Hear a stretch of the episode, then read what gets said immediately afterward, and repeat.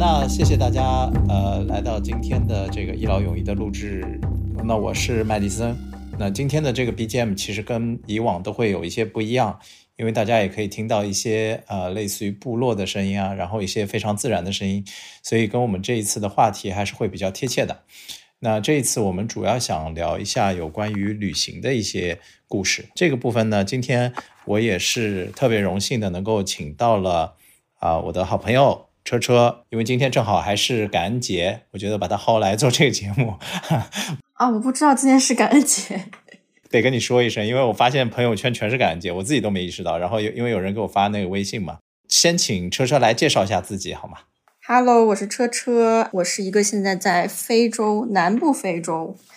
务工的一个务工，呃，北京人。对，OK。好的，相当于在非洲搬砖，但是在搬砖的间隙，致力于去探索非洲大陆的这么一个人。嗯，这个真的，我我觉得其实是我目前认识的所有的朋友当中最潇洒的一个啊。所谓的最潇洒，可能不是指他的行为，我觉得他的行为如他所说，可能有很多非常疲劳的工作，但是他的精神和他的灵魂的状态，我觉得是最潇洒的。所以今天请他来聊一聊。那呃。车车其实有一个外号啊，他自己不知道，我可以在这儿透露一下，他原来从来不知道，是我们自己给他起的。What it is？我们原来称她为方圆十里里最美的姑娘，所以她的外号叫十元里美。她自己肯定不知道这件事情。对，谢谢谢谢你在感恩节告诉我这个好消息。对，真的，不管在他在中国的时候能不能撑得起这个门面，他现在在非洲十十方圆十里，他一定是最美的，没有毋庸置疑了。剩下的全是动物了。对我主要是在这个人口比较稀疏的地方达到了这样的一个选美冠军。对，你能说一下，就是说你现在在非洲的到底是哪个地方吗？因为说南部的非洲，但具体它的这个国家是哪一个？我在津巴布韦。就是津巴布韦是一个南非和南非接壤的一个国家。嗯，哎，我记得是不是那个货币有好多好多位数的那个？是的，是的，它最臭名昭著的就是纸币如冥币一样，然后呃，整个通货膨胀到出圈的一个国家。嗯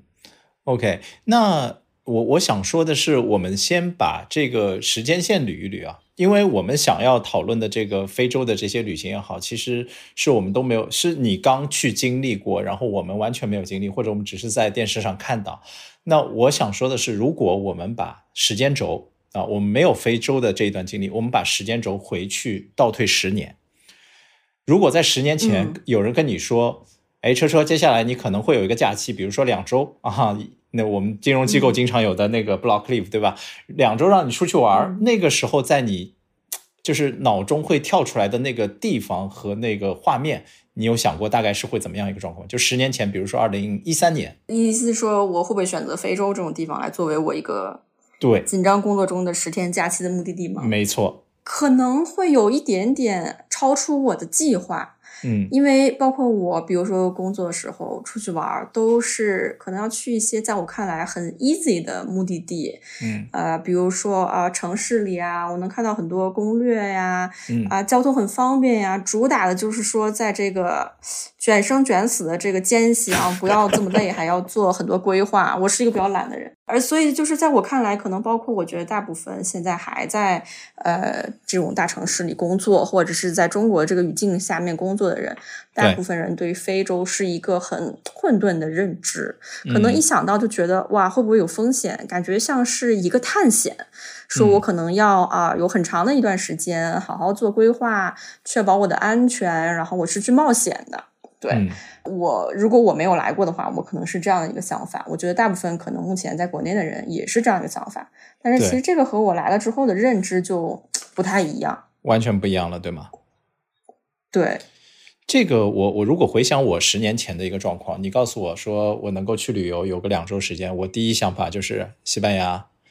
意大利，嗯。啊法国，就是欧洲系列，或者是有可能会去到比如说大洋洲的一些地方，那去自然风景其实也都有，但是可能真的不大会到非洲。我那个时候我记得特别清晰，我的呃初中的一个好朋友，他是我的同桌，他是我们这一群人当中最前卫的。所谓最前卫，就是当我们还在听流行音乐的时候，他就开始听起了，比如说像爵士啊之类的，然后听那些乐队啊、摇滚啊，他跟我们走的完全不是一挂。所以，当我们还在探索所谓旅行去，比如说马尔代夫啊这些享受的这些地方啊，他其实已经去过非洲了。当时我记得没错的话，他是去爬了乞力马扎罗山。分享了很多东西，啊，当然那个时候就是我们也特别不服气嘛，就几个同学就觉得这地方有什么好玩的，然后他就说什么动物大迁徙，当然也有些嘴贱的同同学就会说啊，这个动物大迁徙这个央视拍的特别好，直接看就行了，何必要到现场之类的，就是你感觉到是会有那种，其实你可能也想去，但是你感觉那个东西离自己真的太遥远，只有他一个人去过，但是像你现在已经在那边待了有差不多两年还是三年。快三年了。对，那你刚到非洲的时候，你对于他的这些旅旅行方面的这些感受，和你现在会有什么差别吗？我其实来非洲的第一年，基本上都没有出去玩儿。其实这个就侧面凸显了，就是说，可能一开始在我的认知里，这件事情没有那么的诱人。嗯，像你说的，可能就觉得啊，那个央视里有播。动物大迁徙啊，可能对于喜欢小动物的人来说会比较有这个诱惑。嗯，我只是来的时候，我只是觉得说，哦，那既然我来了非洲，我肯定 eventually 有一天要去看动物。但是这个并没有说很提上我的日程，并不是一开始就对这件事情特别有狂热兴趣的。然后再加上可能刚来要熟悉工作啊，很多要熟悉的，所以我基本上前一年就是完全没有出去玩的状态。然后呢，在大概一年半左右，开始去探索我这个城市周边，它有一些小的这些一些私人的农场啊，里边会有一些动物啊之类的。哇，当时我记得我第一次去一个类似于像 safari 或者看动物的时候，就是在我们这个城边上的有一个相当于是私人的保护区，非常小，现在看起来有点像在介于动物园与这个 真正的非洲大草原之间的 一个迷你版的。当时，但是第一次去，当时就觉得哇，太震撼了，觉得这是。天堂嘛，怎么会有这么好的地方？就感觉自己不管是这个精神上，还有甚至灵修上，都得到了 进一步的升华。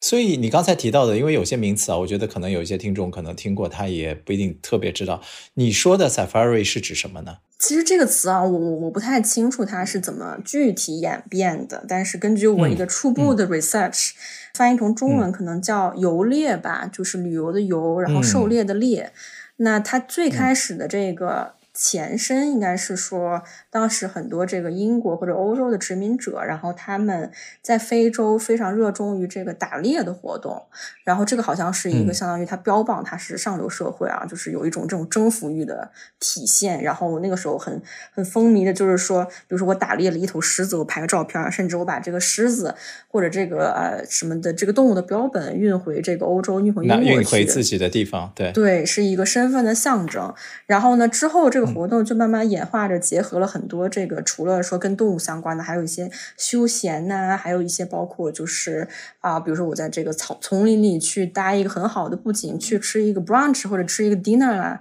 慢慢的，随着这个这个动物保护的这些呃东西的这个概念的介入，现在的 safari 其实就是我如果用最简单直白的语言讲，就是坐在车上去看动物，你去跟踪动物，然后呢，就是说砍掉了这个打猎这一项的本身。嗯，比如说在津巴布韦，应该是已经完全没有打猎这个的可能性了，是吗？也有，还是有少数，但是就大部分不行。对，它是有需要呃有 license 的一个活动，就是你需要去哦，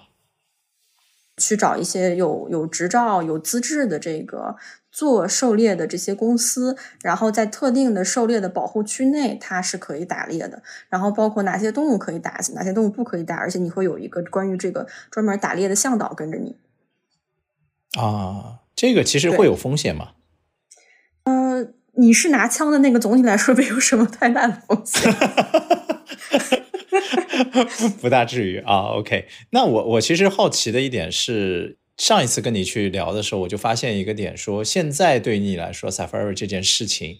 仿佛它成了类似于像我们平时的健身啊，或者是我要去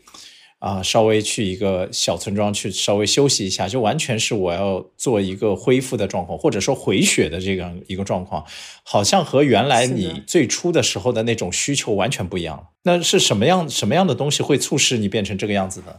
当你去过了一些 safari 的体验之后。和这个大自然有过这么一段，就是说从早到晚的亲密接触之后。你会发现这是特别令人放松和愉悦的事情，我甚至没办法用语言来形容这种愉悦，所以我简单就把它归功为是我这个作为一个人类啊，这么多年，嗯，整个人类这个种族在它漫长进化史里边的一种就很回本的一项东西，因为我们也是从这个草原上出来的。当你真正站上草原的那一刻，你就觉得哇，这些东西就是感觉很熟悉的感觉，很熟悉的 DNA 里的感觉，但是呢，又是你可能在短短的几十年。年生命中没有碰到过的这种这种体验，所以我觉得就是对我来说，就是每次我工作压力特别大，或者是真的是啊，整个人精神崩溃或者非常 down 的时候，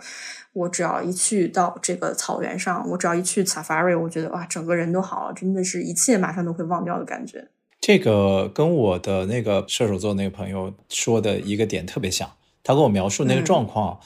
我觉得其实他就说了一点，他说：“那你如果健身有所谓的这个多巴胺的分泌嘛？但是你说你怎么样去描述那个多巴胺分泌是很难去描述的，因为每个人的感受是不一样。”他说：“我只能告诉你，就是当我站在那个山上去看到那个自然，呼吸那个空气的时候，就瞬间就颅内高潮，就是那种状态就来了。”就一下子觉得啊，整个人就是飞出自己的躯壳那种感觉。我我其实我能够就是 get 到他这个点，但是其实我没有办法亲身经历的时候，我还是很难去知道那种描述。就就像你说的，你用语言是没有办法描述，但那种感觉是特别棒的。那如果在呃整个这个过程当中，你能不能给我描述一个场景，或者是一种动物，或者一个画面，是你看到的时候你会特别感动的，有吗？嗯，我可以给你尝试的描述一下一个标准的 safari 一天是大概怎么样的，就是可能让一个你没有去过的人他的理解更立体一点。因为我可以，比如说在我来之前，我对看动物的想象就是啊，我们坐着车出去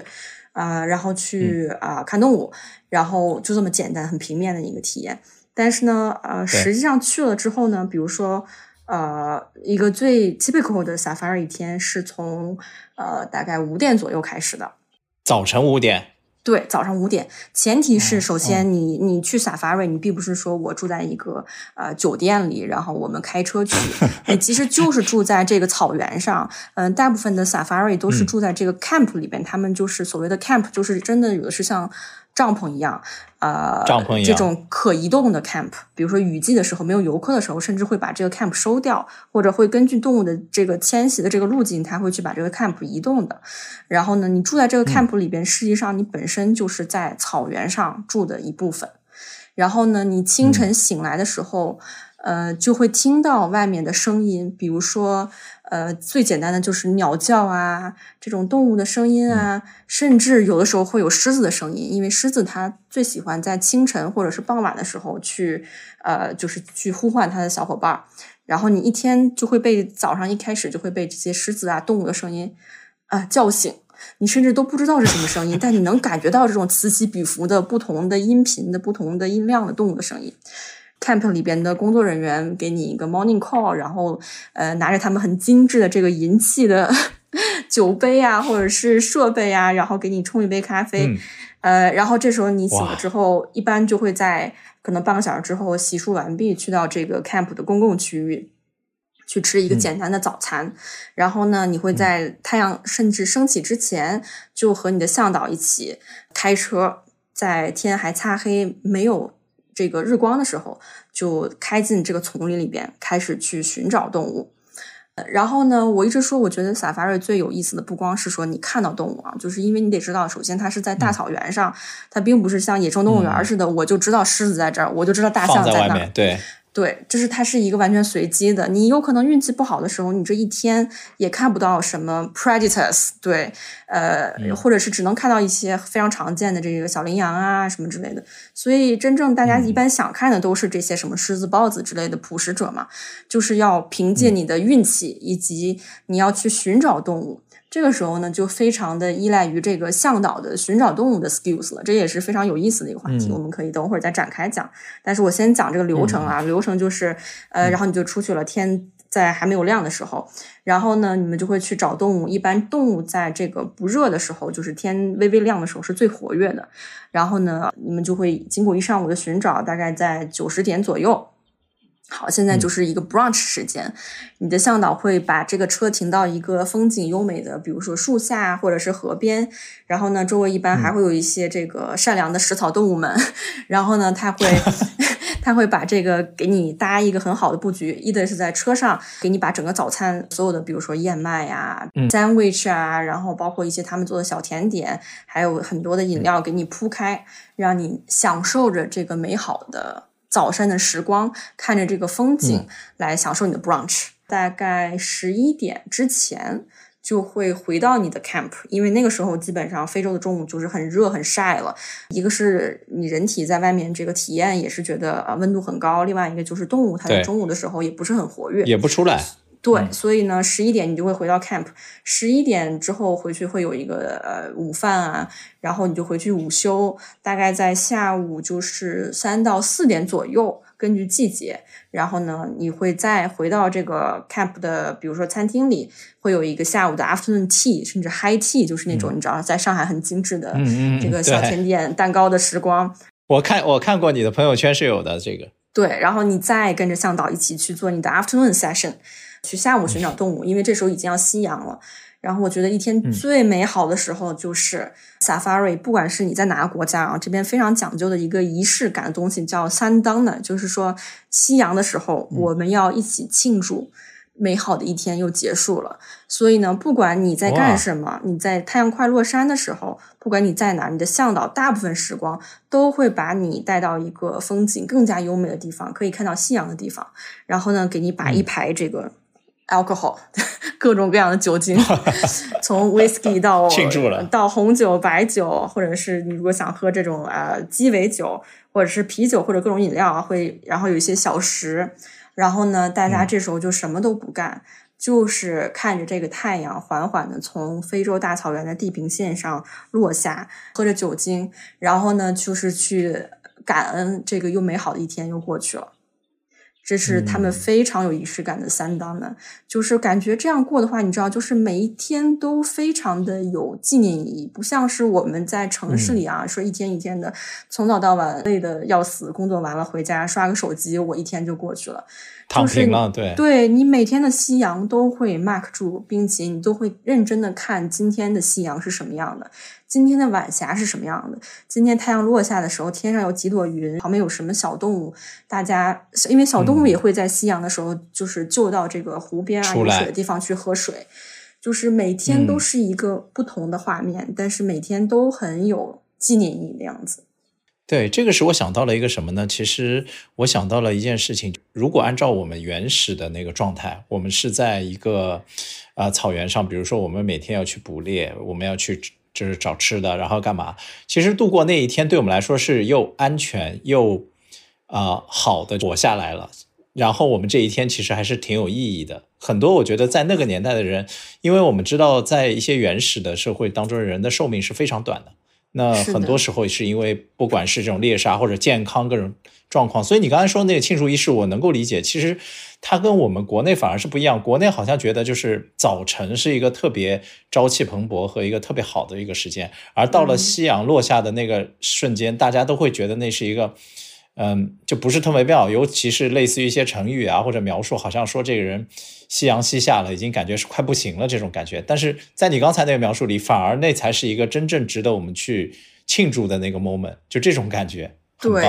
对，但是其实就像你说的啊，就是我觉得为什么我们的文化里边谈到说，觉得夜晚到来是不太妙的一件事情。其实我们为什么进入夕阳，是因为我们已经是，就是说我进化到这个程度了。然后我去看一下草原上的生物，但是对草原上的生物来说，黑夜降临的时候是他们马上危险的一个夜晚又要开始的时候，因为大部分的捕猎狮子、豹子，它们最活跃都是在晚上。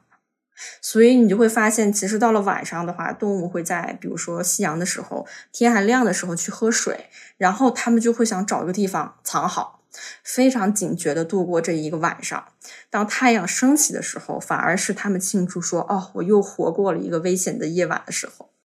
的确是因为我我还看过一个纪录片，我觉得对我印象是特别深刻的。他很多拍的就是非洲，他应该是用了多少台那种高清的晚间的这些摄像机去拍了，呃，就是非洲，比如说有一些狮子啊，然后有那个河马呀，有什么鳄鱼啊，还有一些特别小的一些昆虫类的，在晚间发生的所有事件，因为他用那种夜视仪拍摄的状况下，是让你觉得。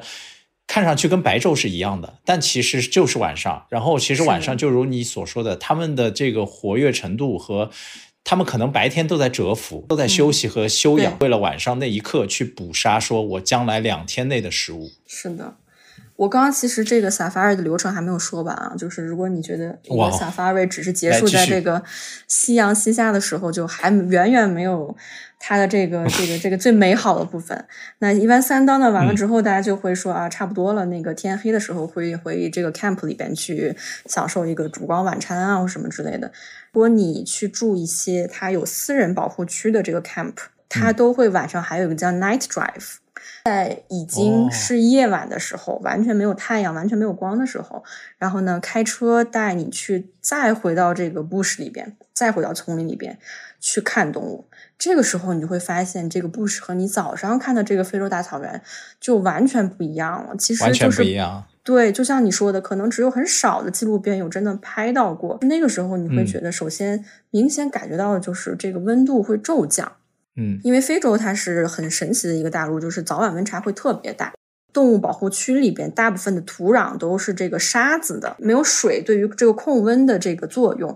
所以呢，可能白天比如说有三四十度，但是晚上十几度。我还我还碰到过，就是冬天去我还要穿羽绒服出去的情况。动物基本上就不怎么在像白天一样有这个什么知了啊或者其他的鸟叫，是一个非常安静的状态。你的向导会拿着一盏红光灯。然后呢，开着车去照这个丛林里面有什么动物，但因为这个人的肉眼在晚上识别动物的能力其实是没有那么好的，所以你大部分找到动物都要靠这个红光灯，因为它一旦红光灯照到有动物的眼睛的时候，那个动物的这个眼睛的视网膜后面会有一个反射的，这时候你会看到两个绿眼睛，或者是一对红眼睛，或者是一对白眼睛，忽然就出现了。对，然后你再根据这个灯光的轮廓来辨认它是什么样的一个动物，这个是非常有意思，和白天就是你去看动物完全不一样的体验，就感觉整个人的心就是更静下来。你们就在这儿慢慢寻找，看看有没有这种眼睛在黑暗中忽然亮起，或者有没有听到一些你白天没有听到的这个动物的声音。这种寻找是特别有意思的，然后可能这样的话，到晚上一般九十点吧，然后你再回到 camp，就是你这样才是一个比较 typical 的 safari 一天。那一般如果像你说你你接下来要去 safari 的话，像刚才这样的一天，你一般就是可能咱们需要几天去完成这个这个旅行或者这个旅程？这个其实完全就看个人的安排。我的话，一般我会去住三晚左右。你会在这个 Safari 周围的这边区域啊，每每半天都会去探索一个新的区域，甚至是如果你有碰到这个捕食者，你看到他是在这个 hunting mode，你也有时间可以去跟他就是陪他这半天，看看他今天的这个狩猎有没有成果。然后呢，甚至在有一些就是它这个地貌非常丰富的地方，其实你可以有很多种 safari 的选择。就是其实我刚刚说这个 safari 是坐在车上看动物，只是最简单粗暴的一个描述。呃，有不同的 safari 你可以选择，一般很多 camp 都会给你 offer 不同的选择。比如说你在有这个河流的地方，你可以坐这个船去 safari。嗯，那坐船的时候，你可能看到岸上的动物都来水边去喝水，甚至你可以看到大象在河里边游泳。这个是我来了非洲才学到一个知识，就大象可以游泳。它游泳的时候非常搞笑，就是你看不到它的头和身子，它就是一个小鼻子露在水面上，像那个浮潜的 浮潜那个呼吸管一样。对对对对对，它把鼻子举出水面，然后来呼吸，然后来游泳。然后呢，这个是 boating safari，甚至还有比如说 canoe safari，就是在一些比较小的河道，你这个船过不去。自己去划那个独木舟去来 safari。那这个时候你就会和这个水系的动物有很亲密的接触，比如说河马呀、鳄鱼啊这种之类的，还会有叫啊。Walking safari，你徒步就不是在坐车了，你是徒步走到这个非洲的这个这个布什里边去看一些植被啊，或者去寻找一下动物啊之类的，等等，甚至包括还有这个就是直升机的，还有这个什么坐骑马的 safari，各种各样，取决于你这个 camp 他们能够给你 offer 什么样的活动。所以我觉得总体来说，大概三天三个晚上是比较就是呃标配的一个一个一个时间了。当然，就是有那种 safari 重度爱好者，甚至会待更长的时间，比如他甚至在这个 camp 里住半个月，每天就是出去啊跟踪这一头狮子，从早到晚的活动。第二天出去继续跟着这狮子。这个就是根据不个个人不同的喜好了。但是一般来说，可能大家最常常去的，我看基本是两到三天这样的一个范围。有一点，我觉得肯定也是很多听众他想了解的。我觉得一般会有两个部分。第一个部分是是不是有这个危险的可能性，这是这是很多人会对，你大家都很向往大自然。你刚才所描述的很多画面，我觉得我听完我就直接想动身了。但是我觉得，如果一些人，尤其是从国内过来，那他肯定对于很多，不管是比如说住的卫生条件啊。包括有一些可能说要打疫苗啊，还有说就是我住在 camp 里面安不安全啊？我去这个坐车的时候会不会比如说有有一些意外啊？这些我觉得他们也会考虑。那第二个点呢，就是说如果通常像你刚才描述的这种 safari 在津巴布韦或者津巴布韦周边的话，大概的这个花费是怎么样一个情况？能跟我们说一下？就首先安全的方面啊，就是分两种，一个是说有没有人类制造的一些这个危险因素，因为大部分可能来非洲的人都担心说啊，治安呐会不会被抢啊，对，会不会有疾病啊这种的。其实如果你只是来看动物或者 safari 的话，是我觉得就是完全没问题的。为什么呢？因为你要知道，你去 safari 的地方一般都是这个国家公园或者是呃这个私人的保护区，这个就是你非常非常难到达这个 camp 的，因为它是要 out of nowhere 才能保证这个动物的生活是不受人类活动的干扰的。所以我去过的很多 camp 就是甚至比如说。呃，你要坐飞机，坐飞机完了之后，你要再开车开三个小时才能开到这个公园中央，到这个 camp 里。那你可以想象，这个里边就不会有什么人类制造的治安问题了。它这个小偷小摸也不会开到这个地方。对，然后甚至有的就是说没有办法的陆路运输到，都是这个 camp 的小飞机，然后它到附近的一个私人的小机场把你放下。这个所以说治安这个人为的隐患是基本上没有的。疾病什么的，因为大部分的疾病的传播也是在人类人类聚集的地方，或者是有这个卫生环境比较差的地方才会有爆发传染病。到这个 camp 里边，你是不用担心这个问题的。关于就是另外一方面的安全，就是说动物的问题，比如说我去看狮子，它会不会咬我啊？或者是 这个我离这些 presence 这么近，会不会有什么问题？首先，呃，你到任何一个 camp。第一件事情就是他们会对你有一个安全的培训，呃，其实也不是很复杂的培训了，大概意思就是说你不要作死。比较好的 camp 啊，它都是建在这个保护区里的，那也就是说你其实是在动物的家里边去住的，这个没有任何这个实际上的这个保护区没有任何的围栏啊，或者铁丝网啊，或者墙。很经常出现的情况就是会有大象或者狮子或者其他的动物来到你们的营地附近。嗯，我我我我上个礼拜去的这个 camp 就是碰到一个这样的状况啊，就是我晚上吃完饭。这时候已经全部都黑了，而且 camp 里面是没有什么灯的，它可能就是只是在这个你从你的这个餐厅连接到你的这个 camp 这个这条小路上有很微弱的路灯。这个 camp 他们安保措施是说，一旦天黑了，你就是游客是不能自己走回你的 camp 的，你必须要有你的向导或者是这个工作人员带你回去啊，打那个手电带你回去。那他们都是很有经验的，就是他们拿手电一扫就知道啊，旁边能有什么东西，或者会不会有什么危险。对对。然后很有意思，就是我走到我的 camp 门口，忽然听到我后面的女这个女生，这个工作人员的声音就很紧张。她说：“呃，there's a line，就是有一个狮子。”然后说：“你们不要停，你就是说现在立刻回到你的屋里边去。”一开始我还没有看到。直到我进了房间，他拿这个手电筒给我一照，就是在离我的房门大概可能三米左右吧，有一个母狮子。天呐，他也很震惊的看着我们，工作人员让我马上回到房间里关了门。这个本身这个事情并不是一个很危险的事情，因为大部分时间在这个房门口站着，对于狮子来说，一个是它无法分辨你是个什么东西。然后呢，你们还有灯光，而且你们有好几个人，而且你其实，在他看来，你和这个房子其实是融为一体的，就像是你在这个车上，他觉得这个东西是一体的，他停下来只是看这是什么东西，对我们有没有危险。那只要你不做一些出格的举动，比如说你哐叽一下跳到这个狮子的跟前，或者是你，或者是你把你的一些薄弱的地方展现给狮子了，只要没有这种情况发生，你就按照你向导说的，那赶紧回到屋里。不要有过多的这个逗留，这些都是完全没有危险的。呃，我去过很多个 camp，然后他们在他们经营的这十几年甚至几十年的过程中都没有任何的安全的问题。嗯，那你刚才讲到那个他送你回去那个画面啊，我其实觉得还是你想想会后怕吗？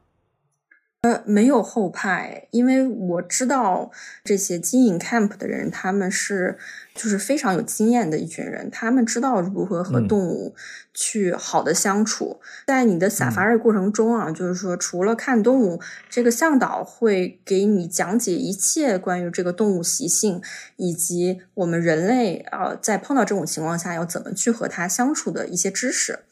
我举个例子，什么样的大象？是危险的。什么样的大象是温顺的？甚至说，跟温顺的大象，你的安全距离是多少米？如果这个大象已经感觉呃，就是在观察你了，就感觉它已经想做点什么了，这个时候你怎么把它吓退？这些都是有很多 skills 在里边的。哦，是非常有意思的一件事情。我们在呃去做这个 game drive，就是所谓 game drive，就是你做这个呃越野车，然后跟向导去呃草原上找动物的时候，你要知道这个越野车它是没有车窗，它不是封闭的，它上面会有一个棚帮你去遮挡这个日晒。当时我们就是在路上走，正好呢碰到路边有这个大象。嗯，这头大象呢，明显就是和其他我们之前碰到大象不太一样。首先呢，它是一个母象，它是在一个哺乳期的母象，你看到它的这个这个在哺乳的这个器官旁边还有一个小象。对，这个时候的大象是最有攻击力的大象，相比任何的其他的，比如说公象啊，或者是没有在哺乳的母象，你能明显的感觉到它对我们其实是有点攻击性的。它那个时候已经在先是观察了我们一段时间。然后他可能判断我们去稍微有点危险，他是过来想要驱赶我们，已经在往往我们这个车里边车的方向就是快步走的一个状态。当时我们的向导就马上把车停了，他说：“这个时候我不能发动车，因为我一旦发动车，这个象就会去跟着我追着我跑。”他说：“我不想有这种情况发生。”首先我停了车，然后呢把这个手高高的抬起，然后呢对着这个大象就是呼喝了一声。告诉他，我也是很厉害的，我也有攻击性的，你离我远一点。其实有一种吓唬他的状态，你就会发现这大象马上就停止了，它向我们走走近的这个步伐。它又看了看我们，我们就这样很安静、很冷静的跟它对视。过了一会儿，这个象就掉头走了。哇，这个好神奇哦！因为，对的，因为在我的想象中，其实当然你用这种方式啊，首先第一点，我觉得我能够理解，因为你越是对于动物有刺激性的声音、行为，就会越激发它的那种野性嘛。就是有时候有人说你你你跑得越快，或者是你越发出那种惨叫或者干嘛，其实很多时候都会更加引发出它的兽性。那你刚才说的这个大象，如果它在追赶你的时候，它只是站，就就那个向导只是站在车上。因为那个向导，我能够想象他的样子大概是什么样。他站在车上，然后高举双手去呼喝的时候，是不是有可能大象也认为你作为那个车子和人其实是一个一个巨大的整体，然后他就会停下来看一下到底什么情况。如果啊。我感觉没有什么了，那我赶紧先回去照顾我的崽，就我不跟你去对抗了，是不是有这种可能性？是的，是的，是的。其实就是对于大部分动物来说，他们是无法把人和这个车分辨出来的。这就是为什么，其实大部分我们在路上碰到的这个大象啊，它就是对于你这个车，其实就是没有太大的好奇心，或者是不把你视为一个就具有攻击性的东西。那这头母象是因为某种原因吧，这个其实我们也不知道。汤姆号他觉得我们可能有攻击性，他想过来，但是呢，当我们向他展示出来说你离我远一点，你不要过来这个信号的话，也被他接收到了，然后他自己就自行的走开了。这个 language 的交换是就是在我看来是一件非常神奇的事情。呃，我们可能大部分。呃，在城市居住的人，或者是没有来过非洲的人，或者是没有真正和这个丛林有过这个接触的人，他们是不知道这种语言的。但是呢，在这些呃和丛林里有很多这个经验、有很多知识的向导来说，这个就像是他们本能的一样。我一直觉得他们是没有丢掉这个原来这个人猿原始的东西，对他这部分技能的，他们知道怎么去和动物相处。包括，其实我之前还去过一次这个这个很小的这个这个公园了。他们的狮子是铁丝网拦着的。那这个公园这个向导呢，他主要是给我们去有点像去讲解这个动物的习性。很有意思的是，他在车上他就展示说狮子的习性什么样的。如果你在野外碰到了狮子，你应该怎么做？当时呢，他呃，我们就是都坐在车上，他也在车上。然后这个狮子呢，看到我们就是毫无兴趣。这个向导就从车上下去了。他说：“我给你展示一下如何让狮子对我能引发兴趣。”他从车上下去了。这个狮子呢，呃，就是只是瞄了他一眼，也没有什么兴趣。向导就说：“好，现在我要把我的后背展示给这个狮子，我要背过来。我首先下车，和和这个车脱离开来，然后我背对着它。但因为它这个是不危险，是因为我们和狮子之间是有这个铁丝网的。”但是呢，当他走下车，背对着狮子转过来的时候，你忽然就看到这个狮子瞟了一眼他之后，就开始面向他的方向走过来了，向着他的后背走过来，非常神奇。他一边给我们讲解，他就问：“现在这个狮子是不是向我走来了？”我们说 是的。于是他就转过去，他发出一些声音，并包括把自己的肢体语言就是外放，把手啊什么都举起来。这个狮子。啊，看了他一眼，就又走开了。在在丛林里边，如果你真的有一天啊，就是说只剩下你和这个 predator 一起，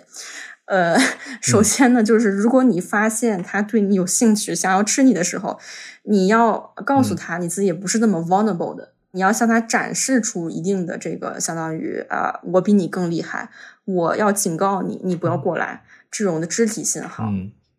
这个时候会是有可能会吓退一些捕食者的。当然了，如果这个狮子很饿，而且只有你，它可能确实想试一试，那真的也没有办法。对，那个时候就是你不过是死的比较有尊严而已。对对，是的。对，在我看来，其实这个状况是意料外的，因为我更多的想象你刚才说的，我们坐这个越野车过去，我一般感觉就是车上有三支麻醉枪。对吧？有一个什么什么东西，就是有各种反正装备。那加上他们对于这些动物习性的这个了解，比如说它一靠近我，啪一枪就给它放倒、撂倒。那我觉得我我走了也无所谓。因为你刚才说到的那个越野车的画面，我有看过一些电影，我觉得其实大象是一种非常厉害的动物。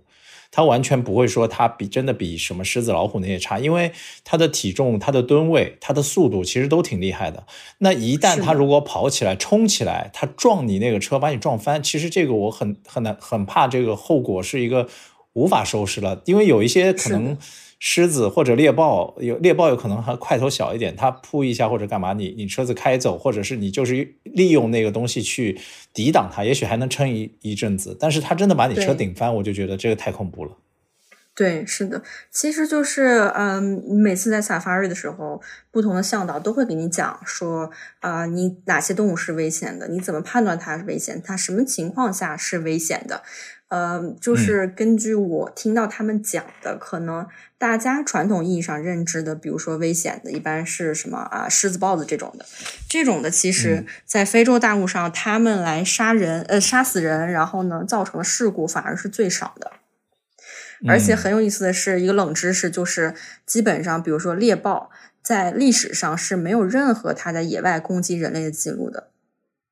啊？对，这个就是。是那种像金钱豹一样的那种吗？呃，就是金钱豹和猎豹是两个物种。金钱豹是花豹，就是体型会稍微壮一点，嗯然后它会上树的，就是它的这个就是咱们传统说的豹纹儿，就是这个，花豹会。爬树的那种。对对哎，对对，然后猎豹呢是比它个头再小一点，再细长一点，然后它的这个斑点就是纯粹的一个小黑点儿，一个小黑点儿，它没有这种就是豹纹里边还一个孔，然后带着颜色的。就是我说的是猎豹啊，猎豹是完全没有任何在历史上攻击人类的记录的。它其实有一个很明确的自我认知，它也知道它体型很小，所以呢，就是首先，嗯，可能你们大家平时觉得它会吃的这些斑马啊。呃，大一点的羚羊啊，其实都不在它的捕食范围之内。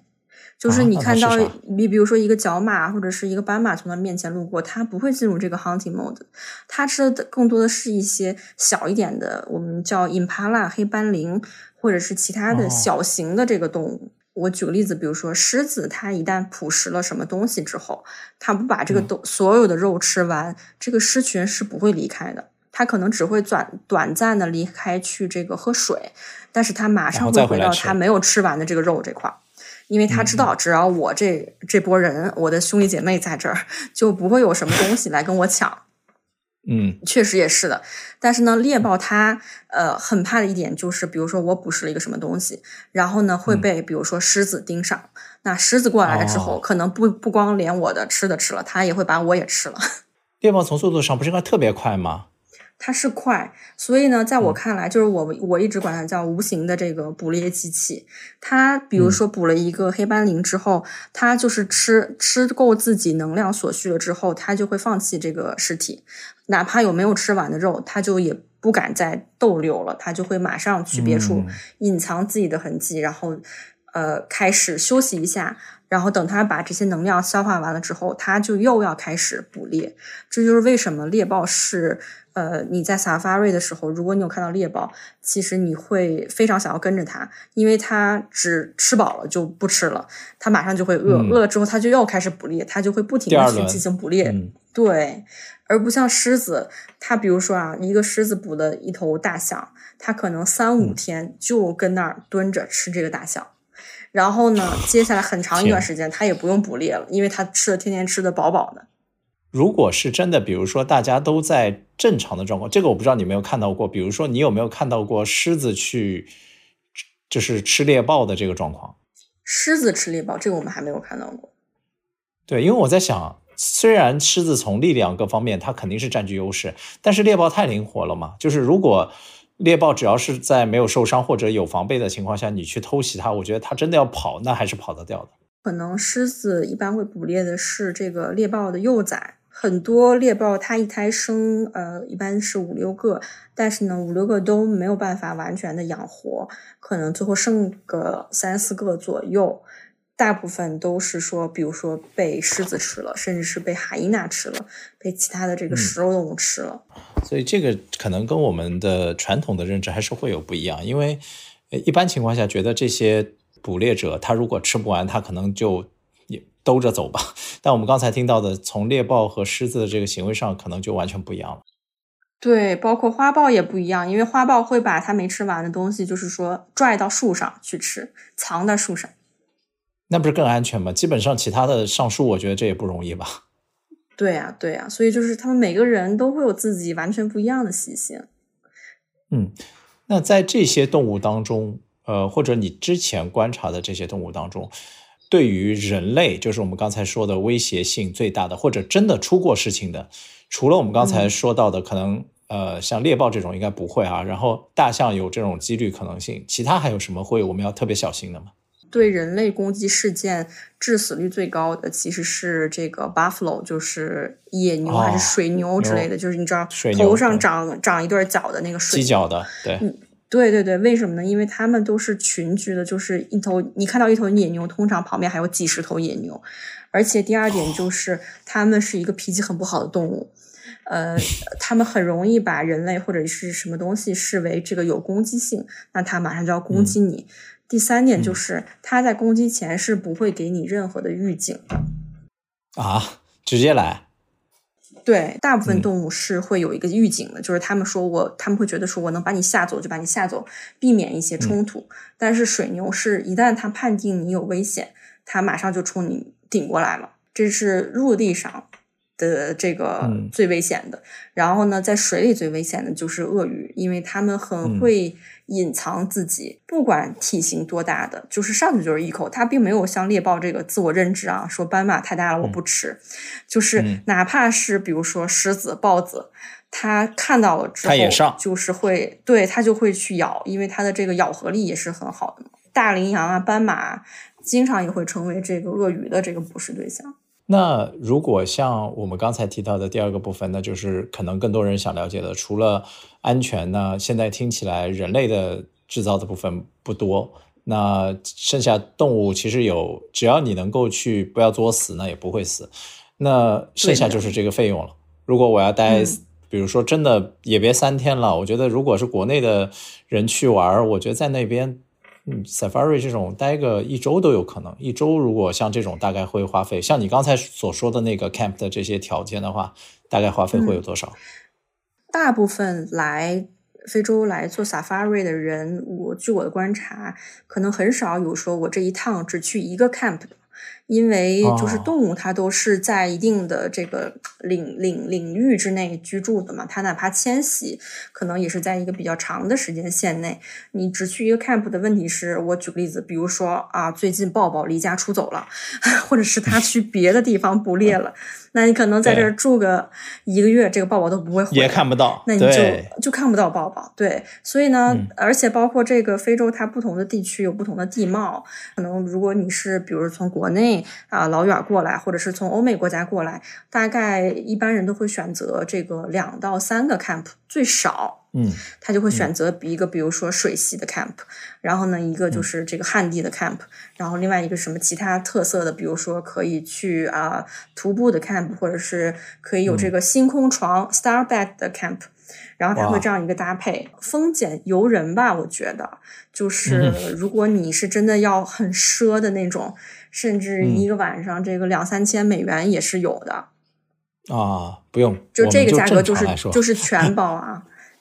对，正常来说，可能嗯，就是在我看来，性价比比较好的，就是在大概五百到一千左右，每人每晚美元。嗯，五百到一千哦，OK，那是含所有的东西了，对吗？对，就是包括你的呃，甚至是到 camp 的这个交通运输，小飞机或者车，然后你那边所有的一切的饮食、住的地方，还有包括向导，然后你就所有出去玩的一切的一切。还有不限量供应的这个酒精，我觉得以国内现在这个消费能力各方面的物价来看，这个很合适了。就是，对啊，就是说什么叫丰俭由人呢？就是如果你觉得这个可能经济压力比较大，想要再比如说便宜点的，嗯，这边大部分的国家公园里边会有这个公共的营地。就是我看他们会有一个玩法，就是你可以开车，你可以租一个车，然后呢，你租一个车，租一个帐篷，就开到这个营地上，然后在这个营地里边去呃自己搭你这个帐篷，或者是把帐篷搭在车上，都是可以的。然后你就在相当于自己的一个营移动营地里面住，那就便宜很多了，因为其实就是一个租车的价格。而且这种公共营地，就是我去看了几个，哇，非常之干净。一尘不染。对，因为国内有很多强迫症，他对于这个旅游景点，尤其是国内，你知道，其实很多卫生设施各方面是，如果特别是就是你越靠近大自然，感觉上你的这些卫生设施各方面会越差。就是我们去只是借用了一个洗手间啊，这个洗手间大概我都不知道是有多少个屋，就是它有洗澡的，有上厕所的，还有一个就是比如说给这个妈妈去哺乳的。还有一个就是完全空着的房间，我也不知道它是干什么的，但是就是一尘不染，非常干净。嗯，就是基本上说，你在这个营地的话，你就是用这样的一个这个洗浴的设施是已经非常完全足够了，比想象中要好很多。因为我开始呃去想要去非洲的时候，其实我会有这一块担心，因为呃不是说要住多奢华，但是我觉得干净啊这些最基本的一些东西是很重要的。嗯，即使有一些。发达国家，我觉得去了以后啊，就是嗯，真的，你去看到那些设施，你也会觉得其实挺一般的，没有那么出色。但是反而根据你的描述，我觉得这个看上去可能更符合国内目前大众的这个方法，因为呃就是这个方向去走，因为他们想要的东西啊，尤其是大城市，就像你在北京、你在上海，你都待过。现在这些大城市里面的人，他需要去做的一件事情，是我听过的当中有一期播客讲的，他讲的一个内容就是人特别需要呃进行频道的切换。这个频道的切换就是大城市到小镇，可能你看上去是一个频道的切换，但它切换的不完整，它只是就是可能小小的切换了一下。但是从大城市回到这种大自然，是完全的这种就是回到这种草原啊这种原始的状况，它是一个最彻底的频道的切换。那这种切换可以造成的是什么？就是你的灵魂。你的人的状态完全进入一轮新的代谢和好的一个状况。等你再回到原来那个地方的时候呢，呃，还是需要一点点时间适应，因为你会。一下子进入一个非常喧嚣，然后非常吵闹，然后灯光特别亮的一个地方，你会有些不适应。但是你的身体那个时候已经获得了重生，是的，就是这个状况。而且我觉得，就是说，咱们先不谈这么灵性的东西啊，就是说，单纯的说，我就是想出去玩啊，我也不追求什么这个精神上的升华，我想放松一下。非洲是不是一个好的目的？我觉得绝对是的。就是为什么我一开始说，可能在之前我来之前觉得说去非洲可能是一个探险，但是来了之后，就是完全改观的一点呢，就是你会发现，这个其实 Safari 是在非洲一个非常成熟的旅游产业，甚至是很多国家的支柱产业之一。比如说，这个国家可能首都破破烂烂，但是呢，但凡是它这个呃通往 Safari 营地的这个中转站，都是非常的。好，非常干净整洁，非常专业的。然后，包括你在 Safari 中碰到的这些从业人员，也都是非常专业、热情。我觉得比就是大部分的国内的旅游景点，这这些什么民宿啊，或者是酒店的服务人员都要专业。而且这这边 可能享受的就是原来啊白人统治时期这种欧美贵族的 这种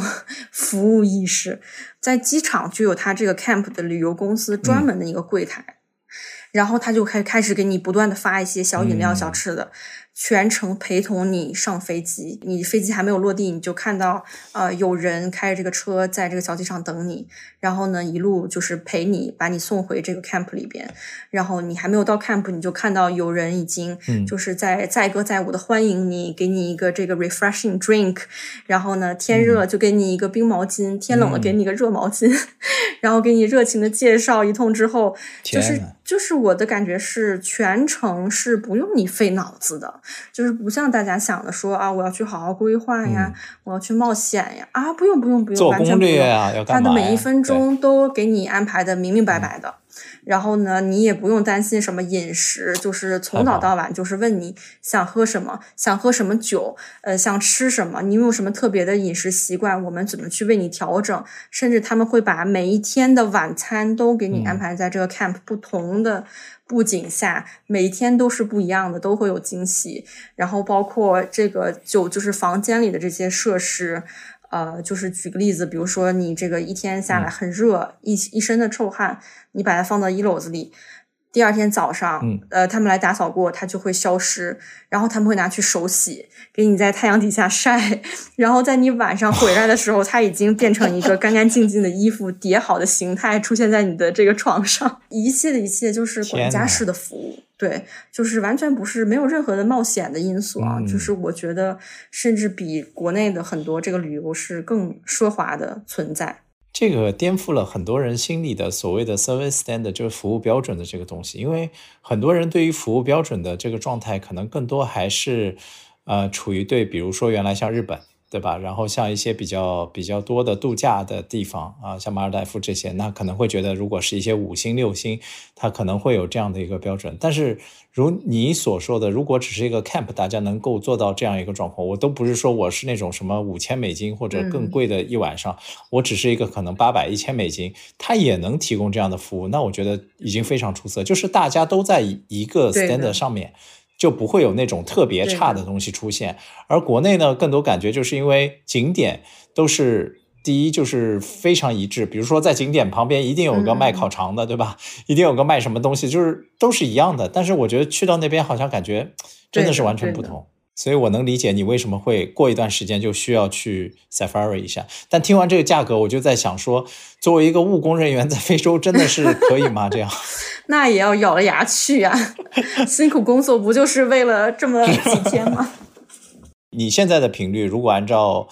呃你现在这个工作量，因为我觉得你也是抽时间出来录这个，其实平时工作是非常忙的。大概你现在嗯能够去的话，一个月去一次？呃，我这是我的目标了，但是也要看这个工作的情况。我们争取可能就是一两个月，哪怕不是说去很远的这个 camp，至少也是附近去接受一下。对对对，接触附近的去一下。嗯，哎，那还有一个问题啊，就是说，如果从国内飞过去的话，一般情况下，因为我看大多都是要转机，其实飞行的时间还是会比较久嘛。那有没有说我，比如说我落地到津巴布韦去玩，还是说我落地？到附近的这些国家去玩也有不错，因为你去过附近的国家吗？现在为止，呃，其实我觉得整体来说，南部非洲这几个国家，就是在看动物这上面，就是